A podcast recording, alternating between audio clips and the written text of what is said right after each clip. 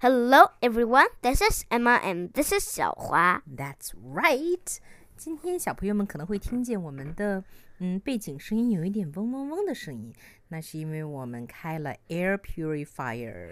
空气净化器。 And that is because Oh, it the- is a super, super smoggy day in Beijing.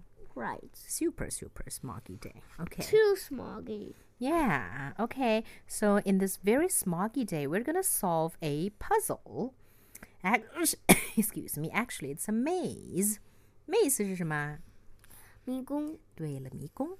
And we're going to tell a di- Bedtime dinosaur Yes, story. exactly. And today's bedtime dinosaur story is called Hamish's Maze Day.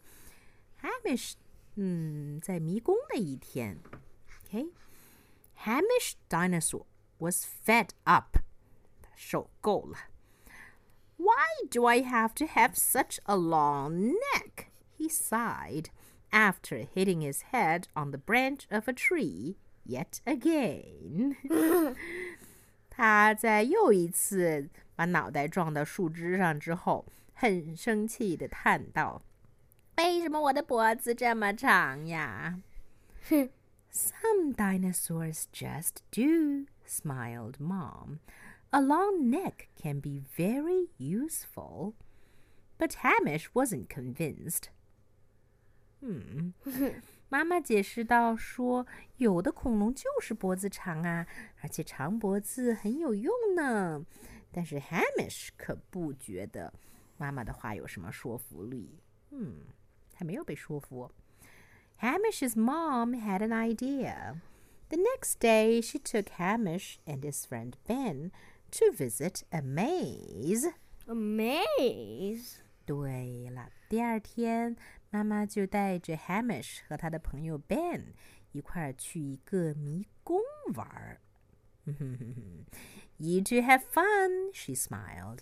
I'll sit here and take a rest. Hamish and Ben followed some other visitors as they zigzagged their way to uh, middle of the maze. But no one knew the way out. They were surrounded by tall hedges and had no idea which way to go. Don't worry, grinned Hamish. Follow me. He set off turning this way and that, and soon they arrived at the entrance. How? you are right, Mom, called Hamish, waving. Long necks are very useful. Oh, I know now. How are long necks useful, Emma? 就是当他特别站得高的时候，他就只需要转一下头，就能把迷宫的那种那个墙怎样摆放的那种顺序给尽收眼底，所以他就知道该怎么走了。Exactly. 所以当其他的小朋友被那些 hedges 被树丛啊，嗯，挡住视线的时候，Hamish 只要转转脑袋就知道了，对吗对 Okay. What do you think the story is telling us?，long necks are useful. That's right. I think it also tells us that sometimes what we think are disadvantages may turn out to be just an advantage.